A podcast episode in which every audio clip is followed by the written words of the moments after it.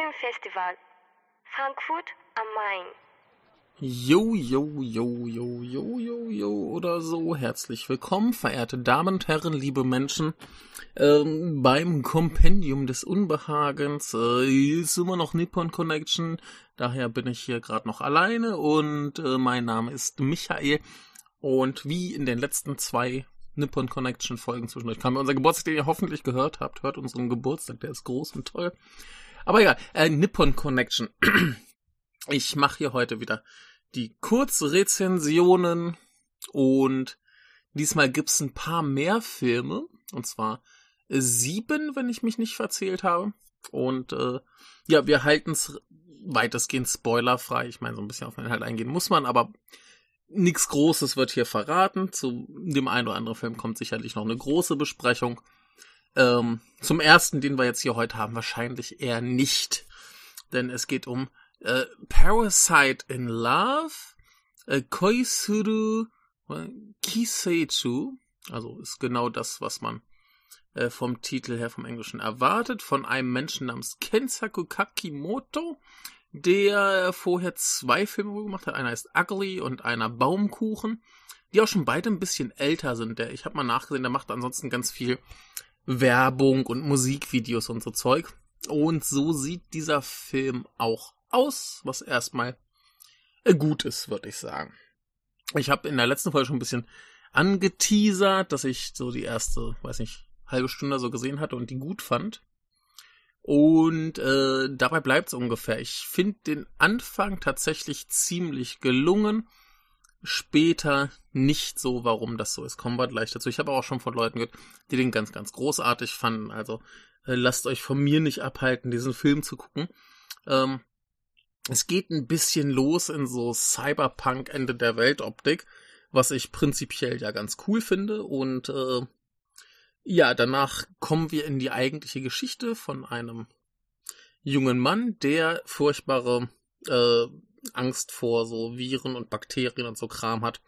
Äh, da gibt's so eine nette Anekdote, wie er mit seiner damaligen Freundin speist und äh, er ihr Essen quasi in den Mund nimmt und direkt sich übergeben muss. So Sachen, also so einer. Äh, davon ist das. Und ähm, er trifft irgendwann auf eine junge Frau, die äh, furchtbare Angst hat, von Menschen angestarrt zu werden. Sie kann irgendwie keinen äh, Blickkontakt aufnehmen und um sich davon abzukapseln, trägt sie permanent Kopfhörer. Und äh, ja, die begegnen sich erstmal so ganz äh, nicht so spektakulär. Und dann kommt ein mysteriöser Mann zu dem Protagonisten nach Hause und sagt so, ey, ich gebe dir Kohle und zwar nicht so knapp, wenn du äh, dich mit der so ein bisschen anfreundest und mit der ein bisschen Zeit verbringst. So.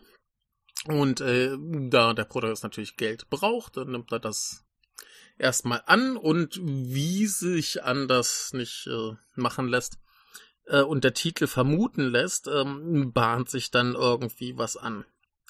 Äh, dem Klischee nach ist er natürlich sehr, sehr schwach und sie ist ein erstmal furchtbarer Mensch, furchtbar garstig und gemein. Natürlich nur um sich zu schützen, ist ja klar. Ähm, ja, und dann geht das Ganze irgendwann in sehr abstruse Richtungen, ähm, äh, der Parasit hier im Titel äh, ist ein Hirnparasit, so ein Wurm, der da so rumglupscht. Und diese ganze Wurmparasiten-Thematik äh, wird immer darauf hin ähm, gebracht. Äh, sie hält irgendwann ihm so einen Vortrag. Sie redet sowieso die ganze Zeit von irgendwelchen Parasiten und so Scheiß. Ähm, und sie sagt dann irgendwann äh, was über Katzen und ich weiß nicht, ob das so stimmt oder ob sich das jemand so ausgedacht hat. Kein Plan. Aber äh, wenn man Katzen drin hat, lässt sich ja alles besser verkaufen und das ist sowieso toll. Und insofern erzählt sie ihm dann, dass Katzen irgendwelche Parasiten äh, verteilen, die zum Beispiel Mäuse dazu bringen, Katzen zu mögen und sich dann leichter fressen zu lassen. Und die eben auch auf Menschen übergehen und dann äh, den Menschen dazu bringen, die Katze zu mögen. Und dann ist die große Frage, würde man diese, diesen Parasiten loswerden wollen. Also würde man quasi für die Normalität sein katzenliebendes Selbst opfern. Er würde man also diese Veränderung annehmen wollen. Also im Prinzip geht es um die Frage, möchte ich äh, normal sein, möchte ich meine äh, psychische Krankheit ähm, loswerden, wenn das bedeutet, dass ich dann vielleicht nicht mehr ich selbst bin. Und das ist prinzipiell erstmal nicht schlimm. Ich finde das ein bisschen problematisch, wenn man dann äh, psychische Krankheiten, Phobien und so weiter an äh, sowas wie ein äh, Brain Bug quasi ähm, knüpft. Also hier nicht im Sinne von einem Käfer mit Gehirn, sondern ein Käfer im Gehirn. Und wenn man das daran koppelt und sagen, so, oh, wir können äh, äh, äh psychische Erkrankungen operativ entfernen, ähm, weiß nicht, ich habe da relativ komische Assoziationen bei, da, da kommen mir ganz andere Sachen hoch, ähm, aber äh, da, weiß nicht, vielleicht ist das auch äh, ein bisschen weniger äh, eindeutig gemeint, als es gezeigt wird, kann ich mir aber nicht vorstellen. Der Film ist, glaube ich, nicht so clever. Aber er tut halt ganz gerne ein bisschen schlauer, als er ist, was an sich nicht schlimm ist. Das ist halt ein großer Mainstream-Film, der eben auch viel auf Effekte setzt, die mal besser, mal schlechter aussehen. Er äh, setzt diese psychischen Krankheiten audiovisuell ganz okay um. Da passiert halt immer irgendwie sehr gruseliger, absurder Kram. Und jetzt kann natürlich sagen, oh, das hat überhaupt nichts mit der Realität zu tun. Aber bei so einem Film geht es auch nicht darum, solche äh, Probleme realistisch darzustellen, sondern die Probleme irgendwie für ein Publikum, das sich damit normalerweise nicht befassen würde, greifbar zu machen. Insofern finde ich das okay, wenn wir da komplett äh, von der Realität weg sind. Das ist okay. Hauptsache man thematisiert das vielleicht irgendwie mal, was immer gut ist. Ähm, ja, mein Problem mit dem Ganzen ist, die beiden äh, Hauptdarsteller und also der Hauptdarsteller und die Hauptdarstellerin sind ähm, Kento Hayashi, den man vielleicht kennt aus Lesson of Evil, ähm, oder was hat er noch gemacht? Äh, in High and Low war er, also ist er wahrscheinlich einer von Exile oder so. Ähm, der war im Hibana Kinofilm. Das wurde äh, mehrfach verfilmt. Äh, das, was ich kenne, ist die ganz hervorragende Netflix-Serie, die würde ich jedem empfehlen. Und er spielt tatsächlich eigentlich sehr gut. Was ich ganz lustig finde, ist in einer Letterbox-Kritik wurde er als Mann mittleren Alters äh, betitelt. Also der Film ist von 2001, da war er 31, also mit 31 ist man jetzt ein Mann mittleren Alters. Egal, jedenfalls die weibliche Hauptrolle wird von Nana Komatsu gespielt, die man sicherlich kennt aus so Sachen wie A World of Kanako, äh, Kudu oder Destruction Babies, äh, Silence.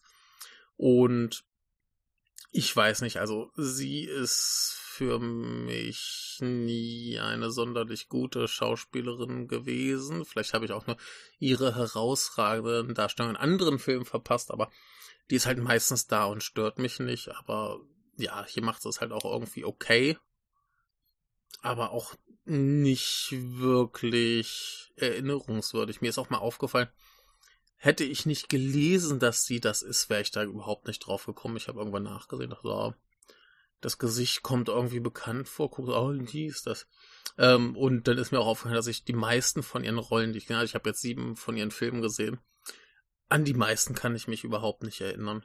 Also sie war in Silence, ja. Ich weiß nicht, was sie da gemacht hat. Kleine World of Kanako. Ist sie die, zumindest im Englischen, äh, titelgebende Kanako. Aber so richtig präsent ist mir da ihre Leistung auch nicht. Und äh, das passt dann vielleicht auch ganz gut zu so einem großen Mainstream-Film. Also vielleicht liegt es auch nur an den Rollen, die sie aussucht. Vielleicht ist sie eigentlich eine ganz tolle Schauspielerin. Ich habe keine Ahnung. Hier ist es halt so okay. Funktioniert irgendwie.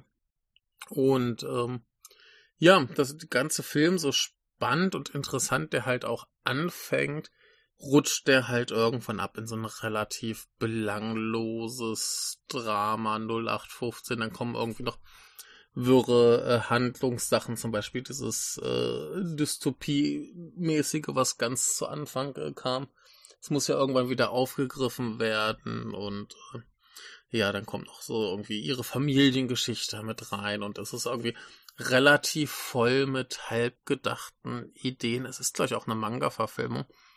Ähm, kann dann sein, dass das im Manga deutlich besser umgesetzt ist. Ich weiß es nicht. Ich möchte es aber auch eigentlich nicht unbedingt äh, herausfinden, denn so spannend war es jetzt halt auch wirklich nicht. Also ist jetzt auch nicht schlecht oder schlimm mehr so ein totales Mittelmaß. Na, also zu Anfang würde ich sagen eigentlich gut, zum Schluss eher ein bisschen schlecht. Also im Schnitt sind wir so beim mittelmäßigen Liebesfilm. Aber es gab auch Leute, die da ganz entzückt waren und da äh, ziemlich hohe Wertungen rausgehauen haben. Also insofern, wenn ihr vielleicht ein bisschen kitschige, große Mainstream-Liebesfilme mögt und vielleicht total auf Nanakoma zusteht, dann ist das sicherlich nicht verkehrt, aber für mich glaube ich bisher der wirklich schlechteste Film, den ich dieses Jahr auf der Nippon Connection gesehen habe und ich äh, hoffe, das bleibt auch so. Ähm, ja, also damit auch schon gespoilt. Die anderen, die ich jetzt vorstellen werde, sind alle eigentlich deutlich besser. Und das ist auch gut so. Der nächste ist äh, Backlight von Rensuro also im Original äh, Gyakko. Und Rensuro hat als Regisseur sonst noch nichts gemacht. Er war aber unter anderem als Schauspieler in A Girl Missing und Kamata Prelude. Auch in äh, Little Miss Period war er mit dabei, den ich noch nicht gesehen habe. Aber da ist auf jeden Fall hier auch die wunderbare. Äh, oh, da ist äh, Fumi Nikaido und äh, Saide Ito ist, glaube ich, auch drin, genau. Und äh, ja, er dann halt auch noch. Also zumindest ein Schauspieler, den man vielleicht schon mal gesehen hat. Und er hat jetzt einen Film gemacht über einen Sommer in Onomichi in den 70ern, wo ein junger Mann, den er selber spielt, ähm, der großartiger ähm, äh, äh, Yukio Mishima-Fan ist, ähm, spielt und er kommt eben aus Onomichi, das ist übrigens auch die Stadt, wo der ähm, Obayashi herkommt und wo auch viele seiner Filme spielen. Und äh, er kommt jetzt so aus Tokio von der Uni wieder nach Hause und bringt einen Freund mit. Und die hängen dann da so ein bisschen rum und wissen nicht so richtig, was sie mit sich anfangen sollen und irgendwie dümpeln sie so ein bisschen vor sich hin und treffen dann eine alte Schulfreundin von äh, Akira oder seine Jugendfreundin. Und die ist halt etwas füllig, aber eigentlich eine sehr, sehr nette Person. Und ähm, die begegnen sich so auf der Straße und er ignoriert sie erstmal und dann treffen sie sich aber irgendwie bei ihm zu Hause, weil sie irgendwie mit seiner Mutter redet.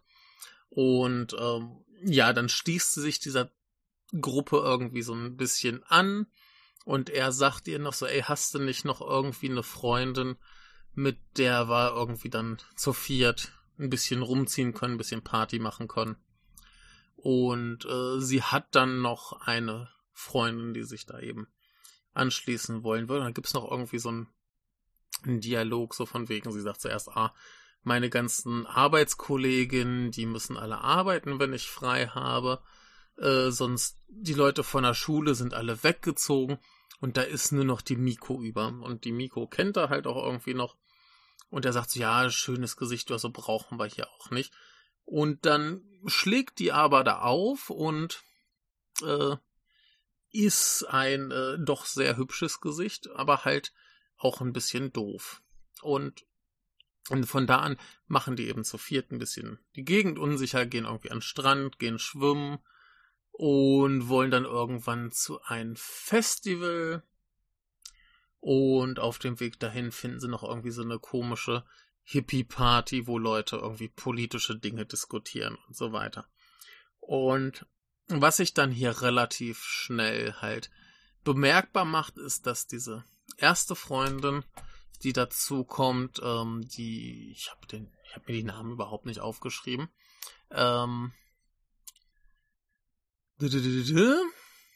ja, äh, Fumie heißt sie, Fumie. Also die, da merkt man relativ schnell, die steht auf den Protagonisten, der heißt äh, Akira. Akira steht nun aber offensichtlich, ich meine, wie könnte man als Mishima-Fan nicht schwul sein? Er steht eben offensichtlich auf seinen Freund äh, Yoshioka. Und Yoshioka findet nun aber die Miko sehr heiß. Und ähm, ja, so geht das eben so ein bisschen hin und her. Es plätschert so ein bisschen vor sich hin, so ein bisschen gepflegte Langeweile, wie man das so in so einer kleinen Stadt halt hat. Vor allem damals, wo man nichts zu tun hatte, außer irgendwie Mishima lesen und Billard spielen. Und ähm, das eskaliert halt irgendwann so minimal. Es gibt ganz kleines Problem. Das große Problem ist halt nur irgendwie, wir haben eben diese Vierer-Konstellation, wo irgendwie drei auf jemanden stehen, der irgendwie kaum auf die anderen, so äh, auf die jeweils andere Person irgendwie so reagiert, wie sie sich das wünschen. Und das ist irgendwie so die Spannung hier. Ähm, das klingt super dünn, ist auch relativ dünn, das geht aber auch nur 64 Minuten. Und ähm, ja, ich glaube, da gibt's äh, einige Leute, ich könnte mir vorstellen, dass die, die Herren von ein Filmarchiv mit ihren ganzen komischen italienischen und französischen Langeweile-Filmen da äh, durchaus äh, Spaß dran hätten. Ich finde auch dieses ganze Ambiente super. Ähm, so mit diesem 70er in Onomichi. Ich finde die Landschaft toll. Ich finde es relativ hübsch gefilmt. Äh, die Menschen sind alle ganz äh, großartig, die da rumlaufen. Äh, diese Hippie-Party ist super, wo sie da irgendwie halt wirklich so über, über politische Macht und so weiter diskutieren. Und irgendwann schlägt eben die äh, äh, Miko auf und sagt so, ey, meine Familie wurde von einer Atombombe umgebracht. Und die sagen so, ja, das ist, ist zu emotional, sowas wollen wir hier nicht. So Sachen. Und ähm, da ist dann ganz interessant so dieser Kontrast zwischen den beiden in Häkchen Dorfmädchen und den äh, Intellektuellen, den Studenten, den, äh, ne? Und das ist ganz interessant auch irgendwie. Gibt's dann so diese, diese Feststellung, natürlich kann, kann da nichts gut ausgehen, also das ist jetzt, ist jetzt kein, kein Spoiler. Aber ähm, der Akira, der Protagonist, der lässt dann irgendwie so ein ähm, so ein Mishima-Zitat ab, wo es irgendwie darum geht, dass Liebe nur wichtig ist, wenn sie quasi gegen die Gesellschaft irgendwie geht, wenn das nicht mit der Gesellschaft vereinbar ist, wo er natürlich dann irgendwie seine Liebe da äh, mit reinnimmt und gleichzeitig ist die äh, Miko da irgendwie am Singen und Tanzen, als würde sie überhaupt nicht mitkriegen, was um sich herum passiert und äh, singt dann so ein Lied, wo es irgendwie darum geht, dass die Leute einfach nur so sind, wie sie sind und so dieser ganze Kontrast, dieses, wie das zusammenspielt, finde ich schön, finde ich gut. Ähm, ja, alles, alles schön gespielt, schön gemacht, Musik ist schön. Und für 64 Minuten ist dies sehr, sehr dünne durchaus ausreichend. Da kann man auch einfach mal so lang in der Atmosphäre schwelgen und das so ein bisschen äh, in sich aufsaugen. Das ist, ist total in Ordnung, finde ich super. Also ja, große Empfehlung. Vielleicht nicht der beste Film der Kaisha, aber ein ziemlich guter. Äh, ein noch besserer Film ist äh, Aru Sendo no Hanashi, also die Geschichte von einem Bootsmann. Und äh, im Englischen heißt er They Say, äh, They Say Nothing Stays the Same. Ein Film von Joe Odagiri, wo ich erstmal schon erstaunt war, dass er überhaupt Regie führt, aber muss dann feststellen, dass er 2009 schon mal einen Film gemacht hat, der da heißt Looking for Cherry Blossoms, der aber auch keine sehr guten Kritiken bekommt. Ähm, und er hat auch wohl noch ein bisschen Fernsehsachen gemacht und ein bisschen unveröffentlichtes Zeug, wahrscheinlich so Kurzfilm und so. Also ist nicht sein Regie-Debütwerk, aber ein ganz hervorragender Film was unter anderem auch daran liegt, dass ähm, der Film von Christopher Doyle gefilmt wurde. Christopher Doyle kennt man ja als ganz großartigen Kameramann von, äh, ja, vor allem den Wong Kar Wai Film oder so wie Hero, A Lady in the Water. Er hat aber auch lustigerweise, wie ich gerade sehe, das Psycho Remake gedreht, ähm, also gefilmt. Äh, Finde ich sehr, sehr, sehr lustig. Also der hat eine sehr, sehr krasse äh, Filmografie. Ganz großartiger Mann. Ähm, ja, vielleicht nicht der einfachste Mensch, aber als Kameramann ganz, ganz wunderbar. Und äh, lustigerweise, was mir dann hier im Abspann auch aufgefallen ist, dieser hier und der äh, Amada Red, die wurden beide vom Riki Project mit äh, produziert. Und das Riki Project ist ja die ähm, Produktion, Produktionsfirma von Riki Takeuchi. Und ich finde das irgendwie großartig, dass der dann hier so ernste, dramatische Stoffe irgendwie mitproduziert. Äh, super, ein guter Mann. Aber ja, wie es der japanische Titel vermuten lässt, geht es um einen Bootsführer. Und wie es der englische Titel vermuten lässt, äh, bleibt nicht so, wie es ist. Und zwar ist dieser Bootsführer, er ist ein, ein Fährmann. Er fährt äh, Leute über einen Fluss und ich kann auch nicht so richtig ausmachen, in welcher Zeit dieser Film spielt. Es muss schon lange, lange her sein. Aber er spielt auch sehr auf dem Land. Und es könnte natürlich sein, dass dann die, die Stadt äh, drumherum schon etwas weiter modern ist. Also ist für mich irgendwie nicht zu verorten gewesen, wo dieser Film spielt. Ja, muss lange her sein.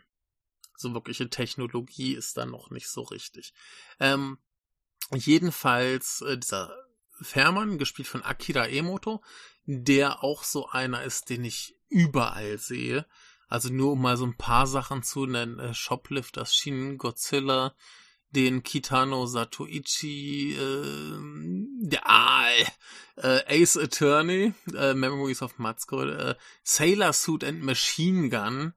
Ne, also das ist ein, ein älterer Herr, und der ist in allem, was irgendwie geil ist. Also der ist auch hier in einigen Obayashi-Filmen. Er ist in Mikes Zebramann. Äh, also Zeug. Also den sieht man überall. Das ist so ein Gesicht, das erkennt man auch sofort. Ein guter Typ. Und ähm, die anderen Hauptrollen werden gespielt von Ririka Kawashima. Also die hat nichts zu tun mit dem Gehirnjogging, aber die hat auch sonst noch nicht viel gemacht äh, was man kennen könnte. Insofern äh, lassen wir das mal aus, aber sie ist sehr, sehr toll. Und dann haben wir noch Nijiro Murakami, den ich neulich, glaube ich, noch in ähm, äh, dieser Netflix-Serie gesehen habe. Äh, äh, Alice in Borderland war er, glaube ich, dabei. Aber auch so Sachen wie Isle of Dogs, Still the Water, äh, dem Rurouni Kenshi in the Beginning und noch so ein paar Sachen. Destruction Babies, äh, hier äh, Last of the Wolves. Also der hat schon einiges gemacht, ist ein guter. Und ähm, dann haben wir noch in kleineren Rollen äh, Tadanobu Asano, Jun Murakami, äh, Yu Aoi, also einen ganzen Haufen wirklich bekannter Leute hier in kleinsten Rollen irgendwie dabei. Meistens sind sie halt irgendwie seine äh, Passagiere. Gut, aber im Prinzip haben wir eben diesen Fährmann, wir haben seinen jungen Freund, der eben von dem Murakami gespielt wird, der irgendwie so ein bisschen nicht der Schlauste ist, aber ist ein guter, der hilft ihm immer, bringt ihm Essen. Sie packen dann alles zusammen, was sie haben an Essen und speisen zusammen, kochen schön, haben eine gute Zeit, äh, ist ein netter Typ. Und irgendwann taucht noch ein Mädchen auf, die wird eben gespielt von der Ririka Kawashima die äh, ja treibt so im Fluss äh, bewusstlos und wird dann eben rausgefischt und gerettet und äh, der Fährmann bietet ihr halt an, kannst hier bleiben. Ich habe keine Ahnung, wer du bist, du weißt nicht, wer du bist, bleib halt einfach hier. Und dann geht das so vor sich hin. Eine andere Geschichte, die dann noch maßgeblich wird, ist, dass ein Stück den Fluss entlang eine Brücke gebaut wird und dann unser Fährmann früher oder später eben äh, offensichtlich arbeitslos werden muss. Und irgendwie seine ganzen Fahrgäste sagen ihm auch alle, oh, das ist ja schön mit der Brücke, äh, das wird uns ja irgendwie so helfen, das macht alles bequemer, das macht alles bequemer. Viele seiner Fahrgäste sind auch extrem herablassend zu ihm, äh, verspotten ihn, äh, schauen auf ihn herab, das ist alles äh, sehr, sehr unangenehm. Und äh, ja, er hat halt irgendwie seinen Kumpel, selbst so ein paar Kinder aus dem Dorf, die kommen dann dahin und bewerfen ihn mit Steinen und sagen, ah, hier, stirb doch, du Monster, so ungefähr. Ähm, ja, jedenfalls, er hat seinen Freund, er hat dann dieses junge Mädchen, was äh, damit ankommt. Und sie leben so dann mit dieser Situation vor sich hin, bis dann halt irgendwie Dinge geschehen, die sich äh, nicht vermeiden lassen. Denn äh, nichts bleibt, wie es äh, ist. Es wird zwischendurch ein bisschen mysteriös. Es gibt so kleine Horroranleihen. Äh, das sind auch wirklich mehr so kurze Szenen. Nicht so, dass der ganze Film irgendwie so eine schreckliche Atmosphäre hätte. Aber es gibt so Momente, wo es dann in so eine sehr, sehr abstruse Richtung geht. Was ich aber okay finde. Also hier wird auch relativ schnell gesagt, da sind Füchse unterwegs. Und ähm, ja, Füchse wissen wir alle, die äh, machen gerne komische Sachen mit Menschen, können ihre Form verändern und äh, haben halt eine lange Geschichte mit den Menschen. Aber viel mehr möchte ich über diesen Film auch heute nicht sagen. Der hat erstens eine ausführlichere Besprechung verdient. Ähm, hat wahrscheinlich auch Daniel Lust zu. Und äh, außerdem passiert tatsächlich nicht viel. Er geht 137 Minuten. Der Inhalt ist relativ dünn, aber er ist extrem atmosphärisch, hat einen tollen Sound, die Bilder sind wundervoll.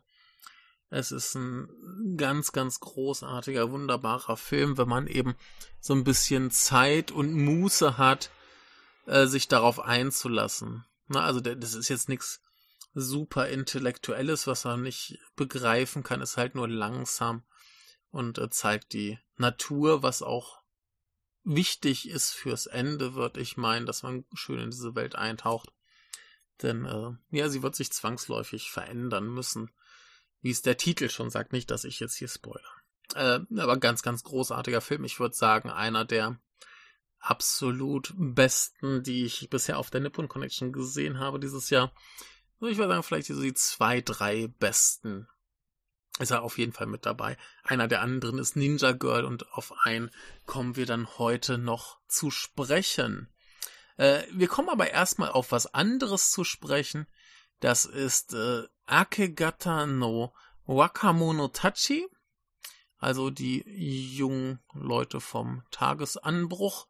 Auf Englisch The End of the Pale Hour mit äh, Takumi Kitamura ist der Protagonist. Man kennt ihn vielleicht aus äh, Tremble All You Want, äh, Destruction Babies oder letztes Jahr My Blood and Bones in a Flowing Galaxy und äh, Our 30 Minute Sessions.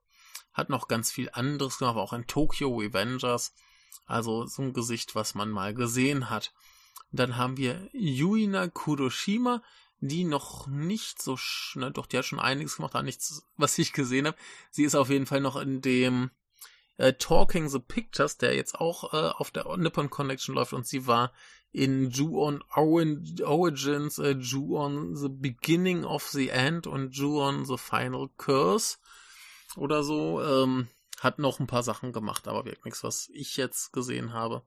Aber äh, ja, dann haben wir noch, ach, das sind eigentlich so die wichtigen, lassen wir den Rest mal sein. Ähm, ist ein ganz komischer Film von einem Menschen namens Hana Matsumoto.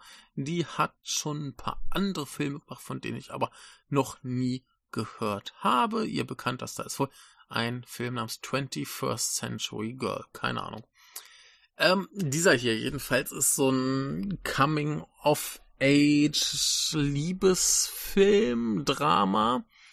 Und zwar ist unser Protagonist auf einer so Uni-Abschlussparty, also noch nicht Abschluss, aber so, so Ende der Uni-Zeit.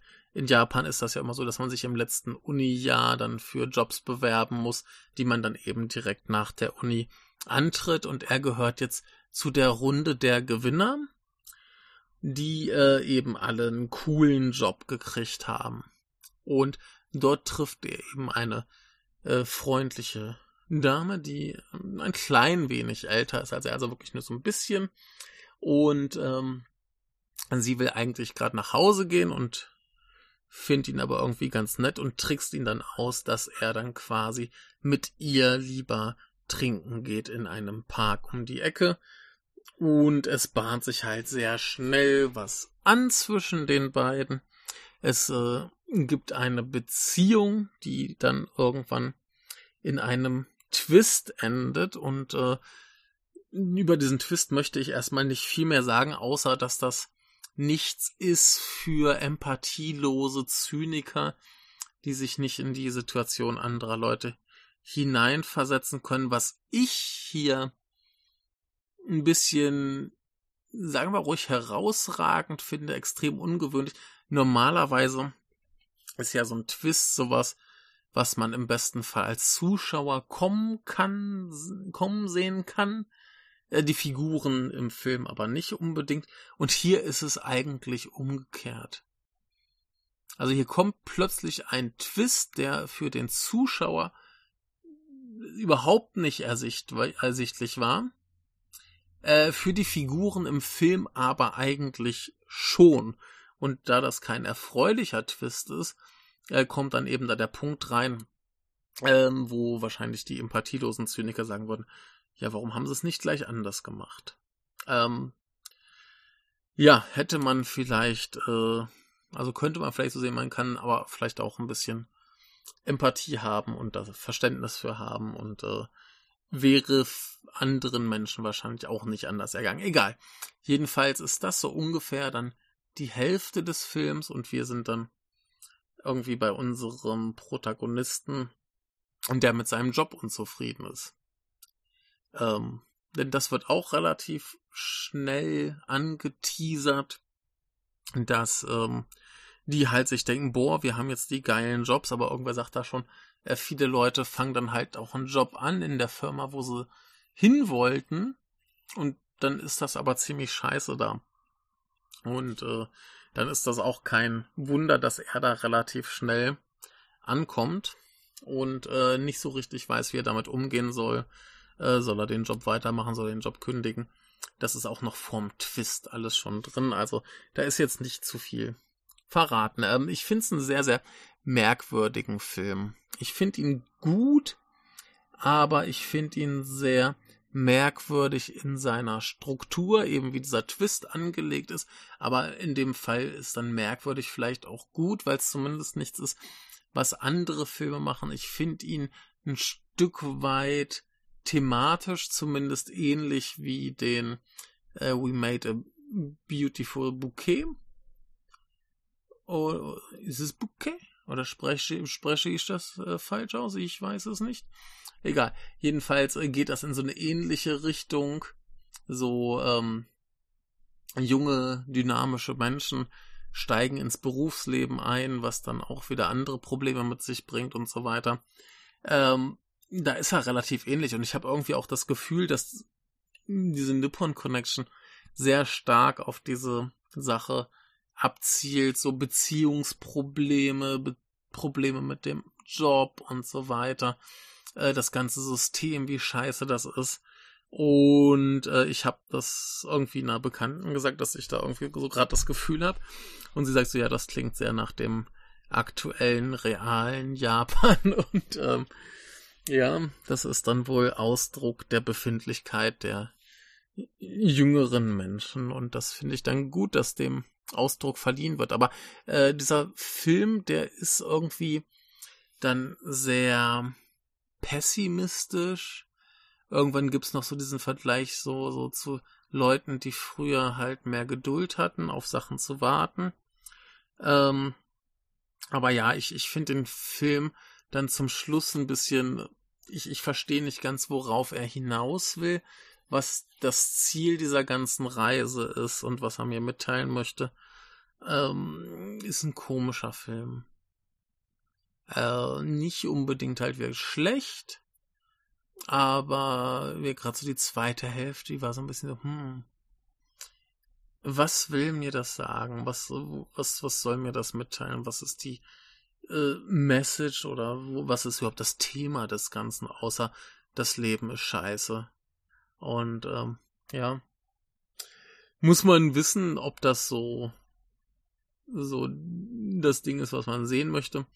Äh, ich habe es jetzt gleich auch vielleicht ein bisschen noch deprimierender beschrieben, als es tatsächlich ist. Aber äh, ja, ist jetzt kein sehr freudvoller Film. Deswegen ähm, Empfehlung mit Vorbehalt, da würde ich aber, glaube ich, eher noch zum A Red äh, raten. Der ist, glaube ich, tatsächlich der bessere verwirrende Film. Ein ganz hervorragender, überhaupt nicht verwirrender Film ist Just the Two of Us von Keta Fujimoto, den man nicht kennen konnte, weil er sonst wohl, zumindest laut Letterbox, noch nichts gemacht hat.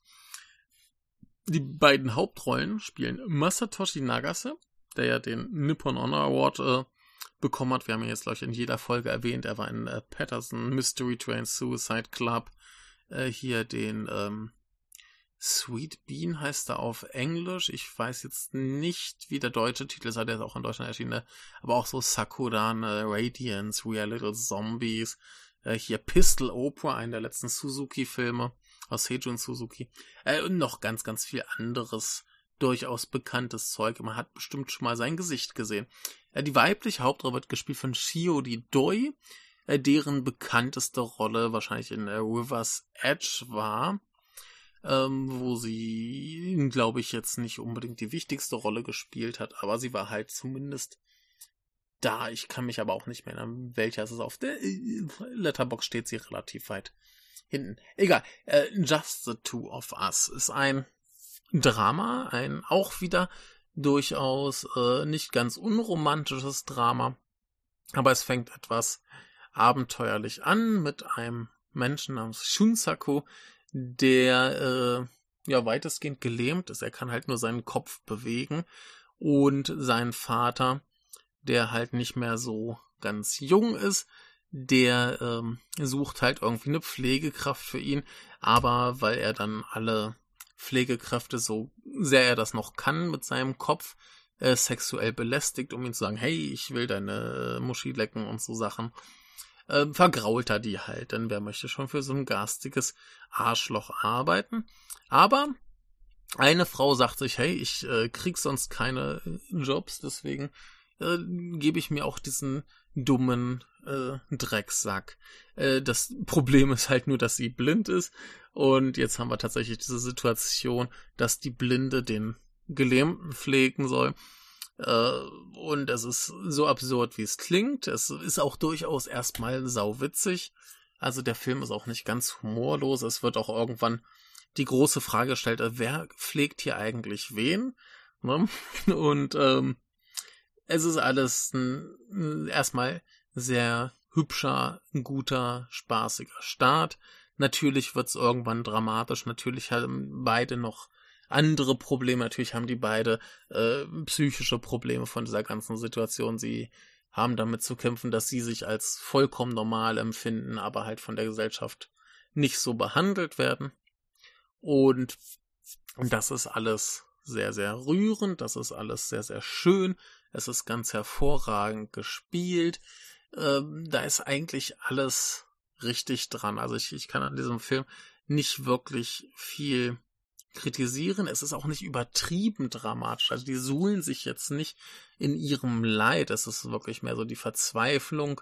So, warum nimmt uns niemand ernst? Nur weil wir in irgendeiner Form behindert sind. Ja, und das ist ziemlich grandios. Die spielen das total super. Ähm, ist alles, ist ein bisschen witzig. Es, es macht Spaß. Und äh, es ist einfach ein rund ungelungener Film. Ich wüsste nicht, was ich daran auszusetzen habe, außer dass vielleicht einfach die Thematik nicht für jeden ist, aber ist ein ganz hervorragendes Ding, sehr nett, sehr ruhig, sehr schön und äh, würde ich einfach mal jedem so ans Herz legen, der irgendwie nicht gleich abgeschreckt ist. Ich habe bei der Arbeit erzählt, oh, ich habe irgendwie zum Frühstück angefangen, Film zu gucken, eine Frau, eine blinde Frau, die einen Mann pflegt und eine Kollegin von mir wird gleich, oh mein Gott, äh, das klingt jetzt nicht sehr spaßig, aber äh, doch, es ist zumindest teilweise und der Rest ist schön und rührend und wer schaut ihn euch an, ganz toller Film. Äh, ja.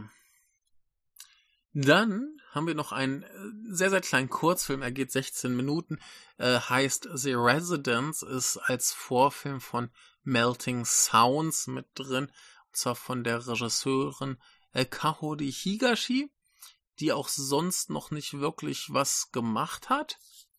Ähm, aber das ist ein sehr netter kleiner Film. Und zwar kommt ein Mann nach Hause und irgendwie sind da ganz, ganz viele merkwürdige Leute. Es werden auch immer mehr, die in seiner Wohnung wohnen oder zumindest behaupten, dort zu wohnen. Und er fragt schnell so, wer seid denn ihr? Und die sagen so, ab, über die Phase sind wir schon längst hinweg. Und dann fangen sie an, keine Ahnung, Essen zu machen oder Querflöte zu spielen oder irgendeinen Blödsinn zu machen. Und er versteht überhaupt nicht, was da los ist. Und er will doch eigentlich nur zu seinem Vorstellungsgespräch, damit er den Job kriegen kann, um dann anschließend äh, seine Freundin zu heiraten. Und äh, natürlich hat das zum Ende hin einen netten kleinen Kniff. Und das ist ein guter, unterhaltsamer kleiner Film, wie 16 Minuten.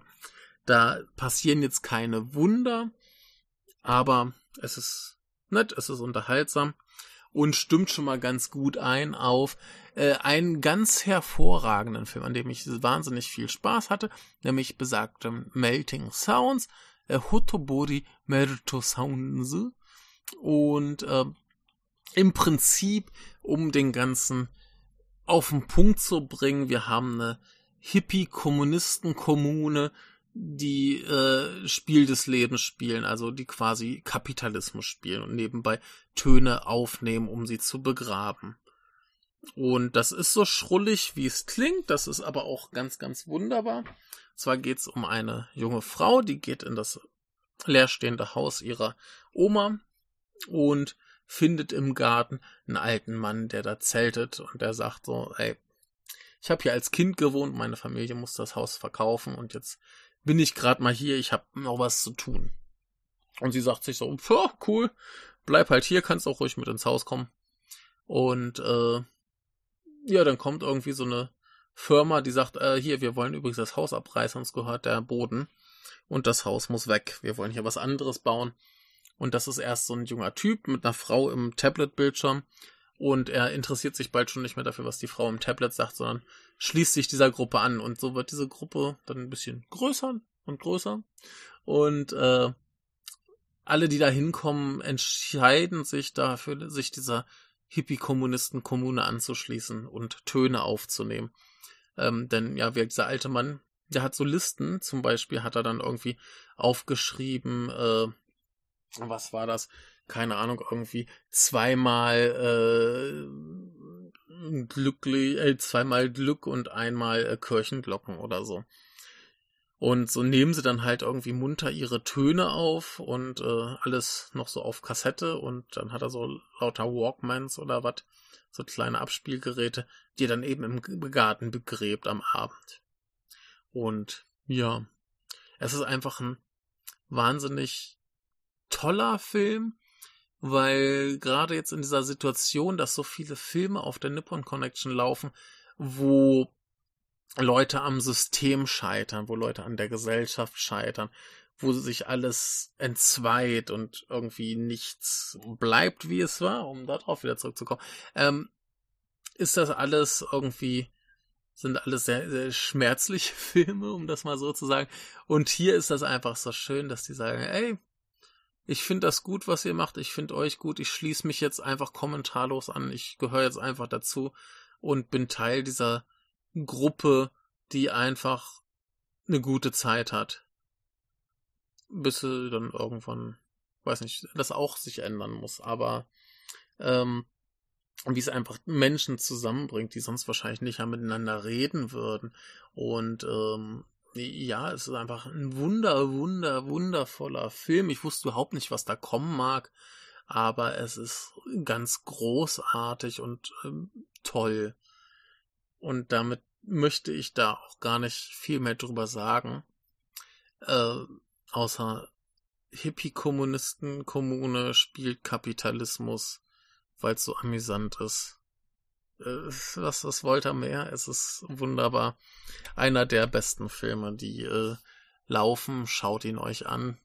Und in diesem Sinne mache ich jetzt für heute hier Feierabend, denn ich habe noch ein paar Filme zu schauen. Ist nämlich noch ein bisschen Zeit, äh, wie ich auch heute mitgekriege. Falls ihr auf dem letzten Drucker noch Filme schaut, sind die auch wieder noch fünf Tage verfügbar. Und dann ähm, könnt ihr noch ein bisschen länger aufschieben, die zu gucken. Also Ne, meinetwegen auf dem letzten Tag die letzten fünf Minuten kaufen, habt da fünf Tage Zeit, die anzufangen und nach dem Anfang hat ihr 24 Stunden, die fertig zu gucken. Da geht noch was. Äh, habt viel Freude und bis zum nächsten Mal.